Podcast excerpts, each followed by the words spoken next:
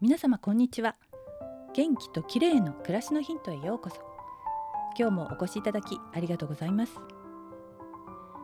最近スマホを見る時間が増えてしまいまずいなぁと感じています。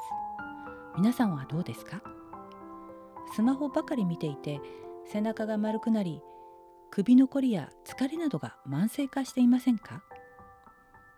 今日は巻き肩についてお話ししたいと思います。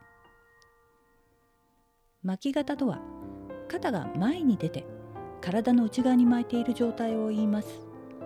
スマホなどを長時間見ていると巻き肩になりやすくスマホ巻き肩とも言われます。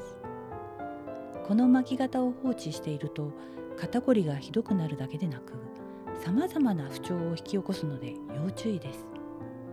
なぜかというと巻き肩が慢性化すると胸の筋肉が萎縮してしまい呼吸が浅くなってしまうんです。すると代謝が落ちて自律神経の不調や疲れなどを引き起こします。巻き肩を治すには前に引っ張られてしまっている肩甲骨のストレッチが効果的です。胸を開いて肩甲骨を後ろでぎゅーっと引き寄せるようにして5秒キープ。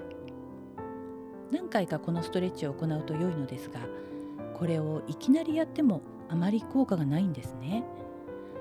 まずは縮こまった胸や脇の筋肉をほぐすことがポイントです。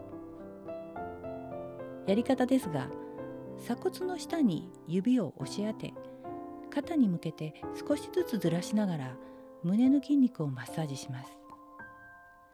反対側の鎖骨も同じように小さい円を描くように圧をかけながらマッサージします。次は脇の下です。腕を上げて腕の付け根のなるべく後ろ側の脇を揉むようにしてほぐします。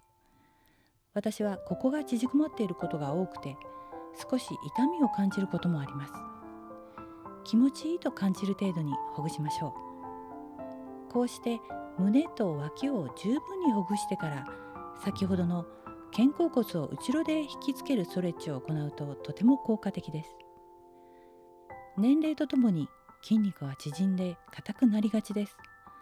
私も最近はストレッチよりも筋肉をほぐして柔らかくするセルフマッサージに時間をかけるようになりました。